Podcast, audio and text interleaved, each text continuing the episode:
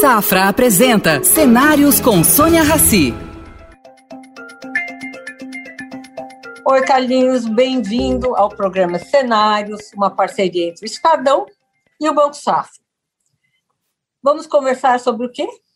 Varejo, né? Dentro dessa pandemia. Mais uma vez, queria saber qual é a situação do varejo hoje, na sua opinião. Bom, primeiro, Sônia, tudo, tudo bom? Prazer estar aqui com vocês. É, enfim, quer dizer, todo mundo acompanhou né, a dificuldade que tem sido a pandemia. Né? O ano passado aí foi bastante difícil, né? com os fechamentos, a gente passou aí em vários lugares quase quatro ou cinco meses fechados. É, e o, o grosso, estou é, falando muito da indústria shopping centers, do apoio à cadeia varejista foi dado por nós mesmos. Né? No primeiro momento, acho que a economia não, não entendeu o problema é, da pandemia tão fortemente, assim como no início a saúde entendeu, e a gente teve que praticamente dar o capital de giro para né, que foi a isenção de, de aluguéis. Para o lojista, né? Vocês tiveram que logista, financiar apoiar, o lojista, né? Financiar o lojista, porque não existia nenhum tipo de apoio. É, esse apoio veio um pouquinho depois, e agora, mais recente, na segunda onda, já com varejo bem mais debilitado, aí não veio nada, né? Então, realmente, é, é, a gente tem um debate muito grande com todos os governos. Teve países, países como a Suécia, que se você desse 50% de desconto, o país pagava os outros 50% do aluguel. Enfim, o Brasil é, não conseguiu montar nenhum programa efetivo, a não ser a questão da folha de pessoal, que, da, que na segunda vez não veio nada para apoiar os varejistas. Então, nós estamos realmente, com o, varejista pequeno e médio no Brasil, sofrendo muita consequência dessa pandemia. Ah, é, Carlinhos, pelo que eu sei, o BNDES está muito capitalizado. Né? É, não inventaram nada, não foi nenhuma proposta para ajudar o setor de varejo. Vocês fizeram, eles não fizeram, o Ministério da Economia não fez. Eu acho que as pessoas não entenderam conceitualmente o que é um problema de uma pandemia, o impacto que ela tem para a economia e a responsabilidade que a sociedade tem. Porque é verdade, se você manda alguém fechar, né, é, e, e, não é que ele, ele, tem um problema natural, o negócio dele não está mais atraindo clientes, ele está fazendo uma má gestão. Ele foi obrigado a fechar para salvar a vida das pessoas, porque ao fechar ele diminuía a circulação. Ora, se você está dando esse, é, essa ordem, você tem que, ao mesmo tempo, montar programas efetivos de suporte a essas empresas, porque elas não estão fechando por incompetência, elas não estão fechando porque não sabem trabalhar, elas estão fechando porque existe uma ordem do Estado sanitária para fazer com que elas, é, enfim, a, apoiem esse momento. E acho que não, não houve essa dimensão. Nem os governos estaduais, o governo estadual de São Paulo, ajudou o varejo? Não, município. olha, de verdade ninguém ajudou é, de forma contundente, né? É, você tem uma ideia, só para dar um exemplo, né? É, imagina um município, nós estamos impedidos de operar, então eu não posso usar minha propriedade. E, é, mas eu, eu, tenho que pagar um imposto que é sobre o uso da minha propriedade, que é o, IPTU. Nenhuma condição especial, nada foi feito sobre nenhum tipo de imposto, uh, nenhum diferimento, nenhum auxílio é, realmente é inacreditável quando, quando você para para passar é, pensar um ano depois, né, que como, como você vai compreendendo o que foi a pandemia, porque se a pandemia fosse um negócio de 30, 60 dias, talvez é, é, tudo isso tivesse ficado no meio do caminho. Mas um ano e meio depois, e você vê que não houve nenhum auxílio para quem fechou, nenhum auxílio relevante, tudo que existe, ah, eu vou dar um crédito de, é, porra, com uma taxa de 14, 15% ao ano, isso não é ajuda nenhuma. Você está pedindo para esses negócios fecharem. Então, se você olhar comparativamente o que foi feito no mundo versus o que foi feito no Brasil, é de novo eu acho que se foca muito corretamente na questão da saúde, na questão das vacinas, a dificuldade que o Brasil teve de lidar com essa pandemia, mas quando a gente for ver daqui a alguns anos o que a gente fez na parte econômica, é um desastre. Olha, é, eu concordo com você. Uh, o que passa pela minha cabeça é o seguinte: um, o cobertor do governo está muito curto, né? Ajuste fiscal, ninguém mais nem pensa nisso. Uh, vocês, associação de, de shopping centers, por exemplo, apresentou isso para alguém? Nós apresentamos diversas, nós fizemos um apanhado dessas políticas que foram feitas no mundo inteiro. A gente tem exemplos da Europa, exemplos da, da Ásia, exemplos nos, nos Estados Unidos, do que foi feito, país a país, né? As condições. Tô, por isso eu estou te falando com tranquilidade. Quer dizer, é, ficou claro para mim que é, qualquer negócio que teve afetado de forma importante, porque teve negócios que foram afetados 5%, 10%, isso não é relevante ele pode se, se organizar. Os negócios que tiveram é, quedas superiores a 40%, 50%, tiveram créditos extremamente relevantes, apoios a fundo perdido, né, é, pagamento de custos fixos, apoio nas suas folhas, é, é, no caso de aluguéis, pagamentos de aluguéis, até óbvio que tinha um teto por empresa. No Brasil não houve nada não houve nenhuma política é, forte nesse, nesse, sentido, seja do BNDES, do governo federal, estadual ou municipal. Então, eu acho que essa vai ser uma história que é menos visível hoje, porque o que está acontecendo? Quem está financiando a pandemia é a poupança privada. A verdade é essa. Os governos, como você colocou, uh, infelizmente quebrados ou não, mas conseguiram fazer recursos para pessoas físicas e não fizeram é, nenhum. A pessoa jurídica. A pessoa jurídica de qualquer é, tamanho, mostrou que, na verdade, existe uma incompreensão do que é o, a pandemia e dos efeitos que ela, que ela tem, não só sobre as pessoas físicas, mas também sobre as jurídicas. Então, é, isso, assim, acho que é, vai ficar muito evidente é, é, é, daqui a um, um, tempo, quando a gente começar. Inclusive, acho que muita gente vai pedir ressarcimento ao, aos estados, eu digo a União, porque é, é, negócios infinitamente quebraram sem nenhum apoio. Agora, o uh, que, que, que, que você consegue, dentro de, de, desse quadro bastante preocupante, o que, que você consegue ver para frente? Uh, você prevê uma quebradeira geral? Eu acho que uma quebradeira já houve, né? Se você for olhar a quantidade de empreendimentos fechados no Brasil é enorme é, por estado, né? Ele, é, ela é enorme. Acontece, que hoje você tem parte disso, né, que se deslocou para transações online, você tem a, a, questão de deliveries, mas os espaços físicos, uh, eles vão, vão, se, vão ter que, vão voltar aos poucos. A quantidade de, de, de, operações de serviço, de alimentação, de restaurantes, de pequeno comércio que sumiram do mapa, a coisa é, é, é enorme. É, e, e, e, o que, porque uh, no começo o cara ainda tinha ali a sua poupancinha para tentar manter o seu negócio funcionando. Agora, para mim, o que ficou muito evidente é, para o nosso negócio é, é, o quão o varejo físico tá, é forte e volta assim que a gente abre. Mas toda vez que os nossos shoppings abriram, é, você vê, é, não sei onde você está agora, mas... Pra, Eu estou no Rio. Então, mas os shoppings voltam com uma força enorme. As pessoas estão loucas para saírem, almoçarem fora, jantarem fora, se encontrarem, fazerem compra.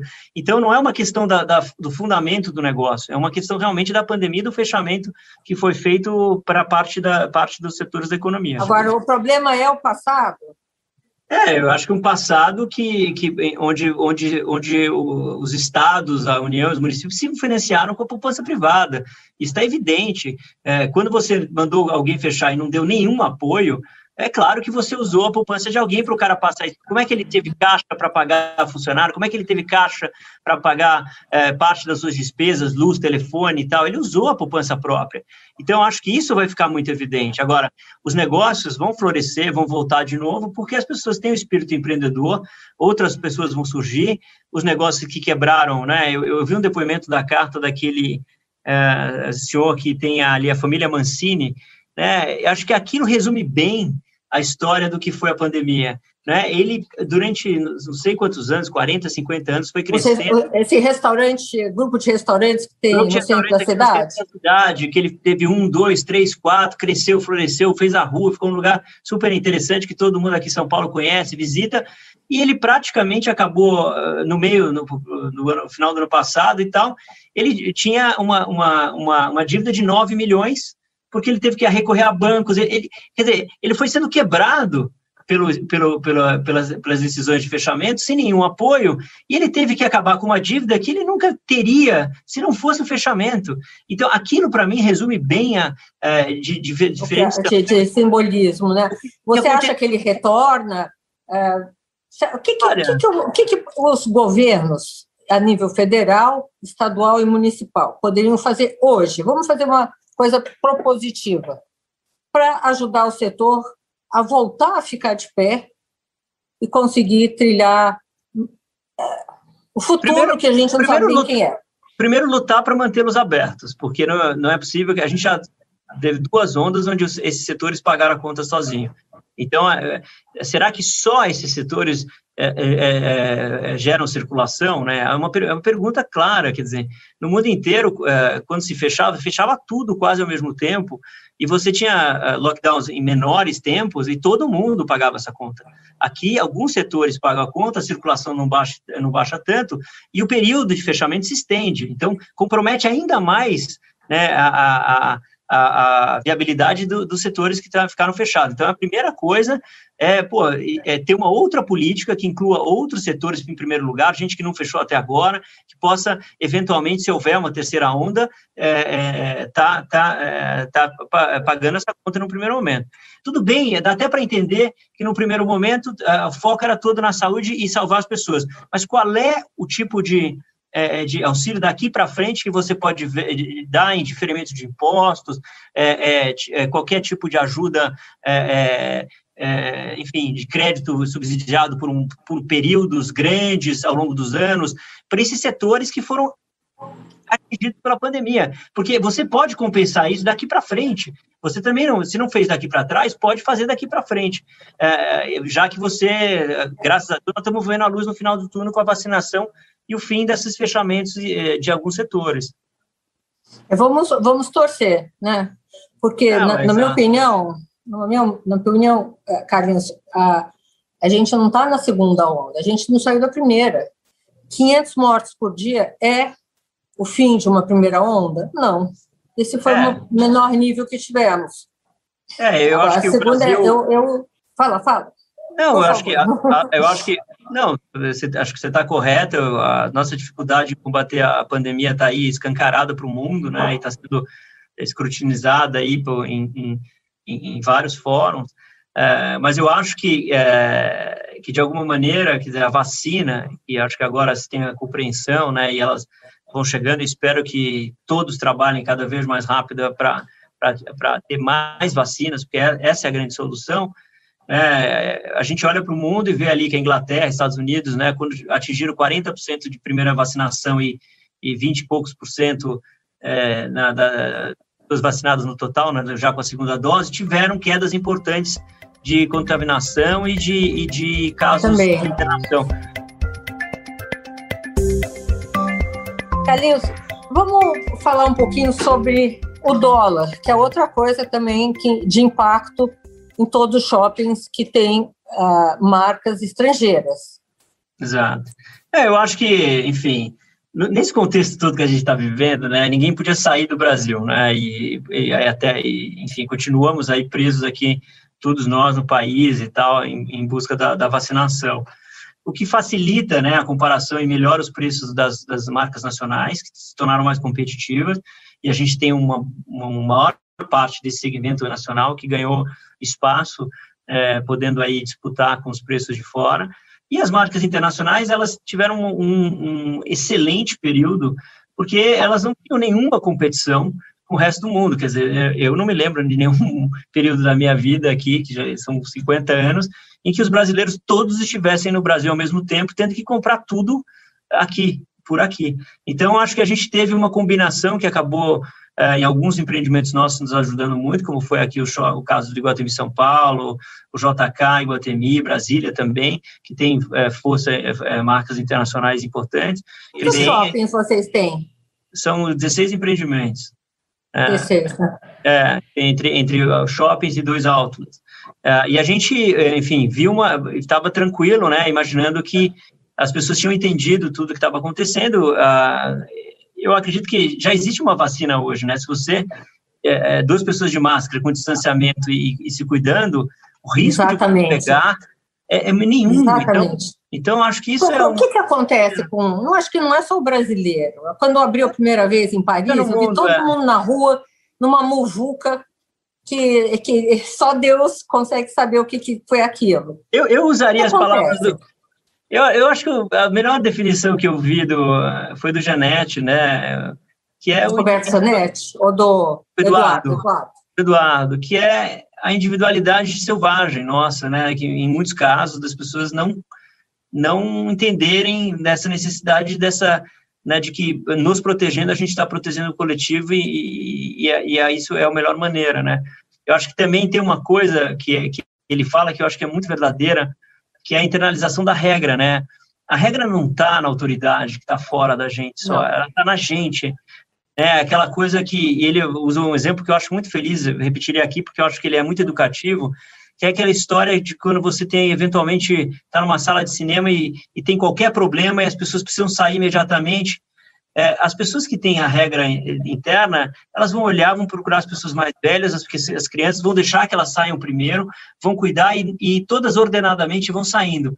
Quando você não tem esse regramento interno, você corre e, e, a, e um monte de gente morre pisoteada por, uma, por, por, algo que poderia ter sido evitado simplesmente se as pessoas tivessem eh, internalizado essa regra de conduta. Eu, eu tenho a tese que o ser humano foi um pouco mal feito, que é o projeto dos dinossauros era um pouquinho mais justo. O protossauro comia grama, o tiranossauro rex comia o protossauro, o outro voava, era uma, uma sequência. O, o ser humano mata sem motivo, sem, que, que não é, é para comer, não é porque está com fome, né? Tem, tem, enfim, isso a gente vai ficar discutindo muito. É, acho que é uma que, questão que, de que evolução, né? Evolução nossa mesmo, como sociedade, respeito ao coletivo. São coisas que acho que a gente vai ter que, é, talvez, fique um aprendizado para essas gerações que vêm mais novas, né? do impacto que tudo isso. Eu, eu, eu tenho muita esperança aí nas novas gerações, na compreensão. Caso você, como empresário, como é que você pratica esse tipo de coisa? De olhar o outro, de pensar no outro? Olha, eu acho que a gente tenta, através dos nossos negócios há muitos anos, né, é, fazer coisas, é, eu sempre penso é, e coloco, né, se você pegar os nossos shoppings, vou dar um exemplo, eu sempre gosto de exemplos práticos, né, pega o JK, quem cuida do Parque do Povo, é, desde é, ele foi feito pelo é. empreendimento, né, que é considerado hoje, se não o melhor parque de dimensão média da cidade, né, entre os dois, três melhores ali. Uh, ele foi feito pelo empreendimento, à época, junto com o Walter Torre, liderado pelo Walter. Né? Depois o Walter vendeu o, o JK lá para nós, ele tinha meio a meio conosco, depois a gente acabou comprando a participação dele, e com isso a gente herdou há mais de cinco anos né, a gestão do Parque do Povo. Né? E eu acho que isso é, mostra o cuidado que a gente tem, quer dizer, é, pô, eu falei, está aqui do lado, é um, é um lugar da cidade, ele não tem um centavo da, da prefeitura, a não ser a parte de segurança pública que é feito pela Guarda Municipal, todo o resto, a manutenção, reforma, a, a mais, nunca teve um centavo, e todo mundo usa, ninguém sabe que aquilo é, é, é tem uma gestão privada, ele é de uso público, todo mundo usa como um parque público, e tem uma então eu, é, eu poderia citar N exemplos nossos no entorno de onde a gente está, os trabalhos que a gente faz com N associações próximas a nós, usando shoppings como palco, dando é, recursos nossos através de estacionou doou, enfim, uma infinidade dessas coisas que a gente entende que são coisas que são importantes é, é, para demonstrar que a gente não, não termina só no nosso negócio, a gente tem que extrapolar a visão de, de, de né, do bem-estar da, da cidade, do nosso entorno, é, é para o coletivo. Eu, né? eu, eu, concordo com você. Agora eu vou fazer uma provocação do outro lado. Para que sejam os nossos impostos pagos? Eu acho, eu, eu, eu entendo. Eu acho que primeiro os impostos têm que voltar para a sociedade, principalmente para quem mais precisa. É, eu acho que o Brasil tem uma dívida enorme que está ficando cada vez mais clara para as pessoas, para o cidadão comum, de que não é possível você pagar impostos e 90% daquilo que vai para o Estado é, é gasto com folha.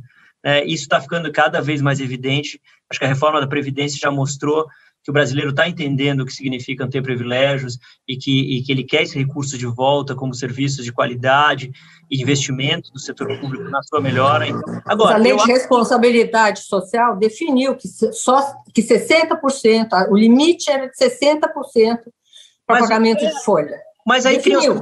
Mas cria um monte de subterfúgios para furar isso aí que, e, e, que vão sendo aceitos até pelos, pelos, tribunais de conta. Eu acho que isso, o que, o que todo mundo precisa entender é que hoje em dia existe uma transparência e um conhecimento tão grande que é o que revolta as pessoas, de um modo geral, as pessoas comuns. O que a gente está assistindo na internet não é só o uso de manipulação de pessoas, é realmente uma revolta é, é, que é, é, contra esse tipo de coisa.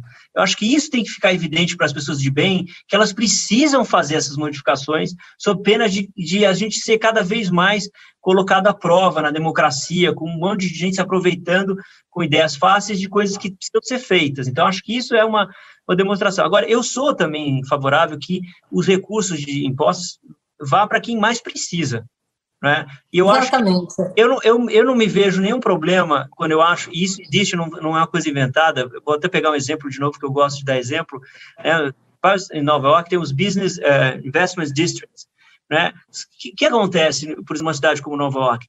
Você tem o serviço mínimo pago pelos seus impostos em determinadas regiões. Eles criaram esses distritos de negócio onde as pessoas pagam um pedaço a mais, elas se comprometem nessa região a pagar um pouco, mas elas definem com a prefeitura o que deve ser usado para me melhorar a qualidade desse serviço. Então, eu apoiar o Parque do Povo está dentro dessa lógica. É, é, e aí a prefeitura não precisa botar recurso no Parque do Povo, que é mantido por essas entidades privadas e pelas pessoas que podem, como é o Central Park. O Central Park Nova York, é, ele é, o grosso do dinheiro dele vem de uma instituição chamada Central Park Conservancy, ele, esse dinheiro vem do recolhimento de recursos doados pelas pessoas do entorno daquela região. Então, eu acho que quem pode mais tem a capacidade de apoiar para que esses recursos fiquem para quem tem menos. Eu não acho que isso é nenhum problema, só que eu acho que pessoas, nós deveríamos é, ser capazes de é, é, definir como fazer esses investimentos, se sobrepor ao imposto. então, você, você teria ali, faz a coleta de lixo, faz o negócio, faz os improvements, as melhorias são feitas é, pela sociedade que pode ali e, e arcar para melhorar. Isso pode ser feito em várias áreas da cidade de São Paulo, que são mais. isso você criaria mini distritos, né? Mas, são mini distritos. Cada mini... um cuidando Apoiando. da região que aonde pra, mora, talvez. Você imagina a cidade de São Paulo que é gigantesca, a dificuldade que você tem hoje de, de, de ter recurso para tudo e, e, foco, não é? é? Então, acho que tem, tem várias coisas que acho que podem ser modernizadas no Brasil que a gente precisa discutir e fazer acontecer. Não é novidade, nós não inventamos nada. Eu acho que a gente pode pegar modelos inteligentes e fazê-los acontecer no país.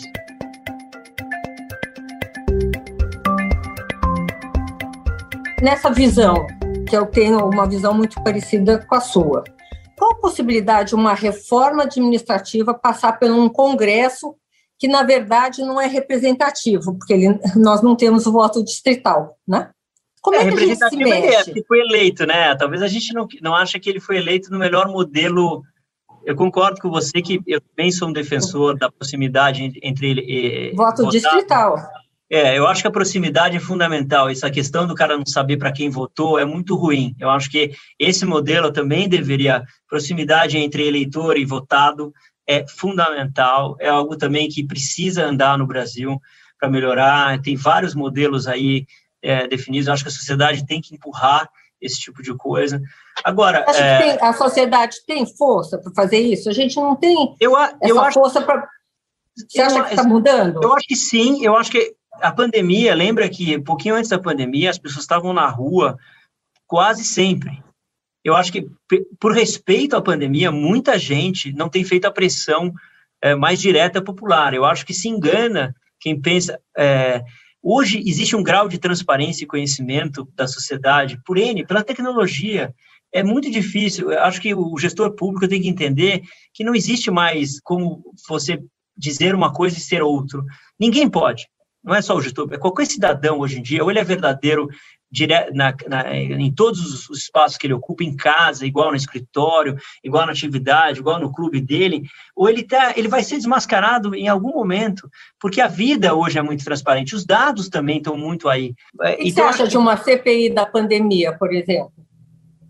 É, eu acho uma pena que a gente tenha que fazer uma CPI para um negócio que é tão deveria ter sido, todo mundo devia estar irmanado para trabalhar para trazer, trazer vacina, para acabar o quanto antes, para resolver os problemas, para defender né, a ciência.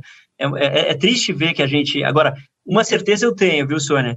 É que as pessoas precisam parar de votar em pessoas que não foram testadas.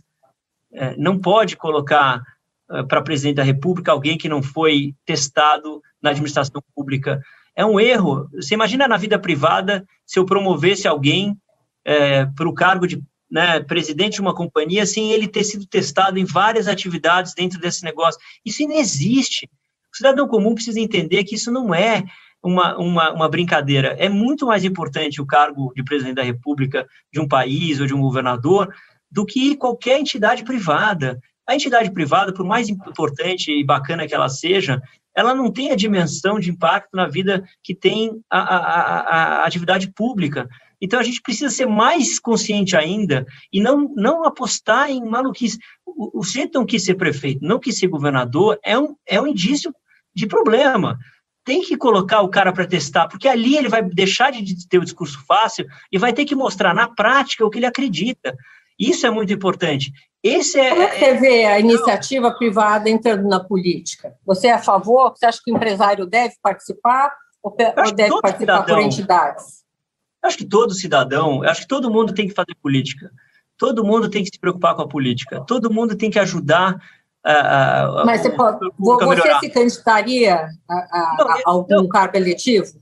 Eu não, eu não vou me candidatar porque acho que eu não tenho aptidão e a, a, a, a, paciência que os políticos têm. Mas eu acho que uh, eu acho que tem mu muita gente habilidosa e eu, e eu acho que um dos grandes problemas no Brasil é você realmente animar e, e, e, interessar as pessoas a entrar no setor público. Acho que tem iniciativas maravilhosas como né, o, o RAPS, né? Você tem aí a, o Renova é, do Edu, você tem a Community, você tem iniciativas formando pessoas muito boas e preparadas é, que, tão, que entraram na política e que são pessoas que têm que ser olhadas, né, porque vão fazer a diferença para o Brasil. E fazendo a diferença para o Brasil, faz a diferença para todos nós. Você, então, vê uma melhora. Nós estamos num caminho melhor. É, é, é eu acho, que, eu, acho que eu vejo uma geração nova, eu, por exemplo, nos governadores, eu vejo uma geração de pessoas muito mais bem preparadas que no passado, muito mais compreendendo as necessidades da, é, é, da mudança, é, enfim, da, da, da, coisas que apoiam, todos apoiam a reforma administrativa, acho que o grosso deles, todos apoiam né, a melhoria do sistema tributário brasileiro, todos apoiam, é, eu acho que a, a, a, tecnologia em governo, né, quer dizer, o cidadão cada vez mais, porque o verdadeiro bom político, na minha opinião, para o futuro, ele tem que ser generoso o suficiente para saber que vai diminuir o seu poder em relação ao, ao cidadão porque cada vez mais ele vai, é, através da tecnologia, dar é, autonomia, liberdade para as pessoas é, fazerem as suas vidas. Carlinhos, nosso tempo está terminando. Eu queria que você deixasse aqui uma palavra para os nossos ah, internautas, né? Olhando o futuro, olhando o futuro, porque eu sei que está pesado para todo mundo, é desgastante. É, morar em São Paulo é uma coisa muito difícil, por isso estou aqui no Rio. Que sugestão você daria aos nossos internautas? Eu sou paulistano apaixonado, então eu, eu, eu acho que São Paulo, assim, eu acho que a gente está crescendo muito. Se você pegar a história do estado de São Paulo nos últimos anos, é, eu acho que é um estado que cresceu muito e, enfim, e vem trabalhando bem e aí eu usaria até esse exemplo para dar talvez essa sua mensagem. Eu acho que o que faz um país não é não é os seus recursos naturais, as suas estradas, seus aeroportos, as suas, os seus portos, os seus, as suas é a qualidade do seu povo. Eu acho que isso é que a gente tem que ter em mente. É, sem educação, sem melhorar a nossa compreensão, sem uma, uma cultura de coletiva de sociedade, onde se valorize mais né, o coletivo do que o indivíduo. Eu dou um exemplo, né? A rua na frente da sua casa é mais importante do que o seu jardim. Quando as pessoas tiverem essa consciência, né, a gente vai estar começando a entender que aquilo que não é meu, não é seu, é nosso. A gente tem que cuidar melhor ainda. Então, acho que esse tipo de coisa, é, é essa mudança de mindset que a gente tem que ter como povo para dar certo, eu acho que é fundamental. E eu, eu, acho que o Estado de São Paulo vem dando exemplo em, em muitos casos nesse coisa, e outros estados também. Eu acho que essa demonstração precisa chegar no Brasil como um todo, chegar na União também. A gente precisa ter uma visão de que só é, com a educação, com redução de desigualdade, com melhoria desse nível da, nós como povo, é que a gente vai ser uma grande nação. Não é porque a gente tem ferro ou, ou porque tem coisa, é a qualidade das pessoas. Olha, foi muito boa essa conversa, eu adorei. É muito bom conversar com empresários de sucesso como você, que fazem as coisas, que conseguem olhar para o outro, conseguem disseminar isso de alguma maneira. Obrigado a você, Sônia. É sempre um prazer estar aqui batendo papo com você e fiquem bem aí, todos nós. Obrigado. Namastê. Oferecimento Safra. O Safra te convida a pensar. E daqui para frente? Estar onde se sente seguro, onde valores importam. Esse é um bom lugar daqui para frente. Daqui para frente, repense seus investimentos e conte com os especialistas do Safra. Abra sua conta e invista Safra. Saiba mais em safra.com.br.